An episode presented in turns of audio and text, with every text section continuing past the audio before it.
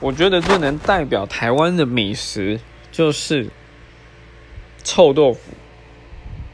臭豆腐一定要来吃，这第一个。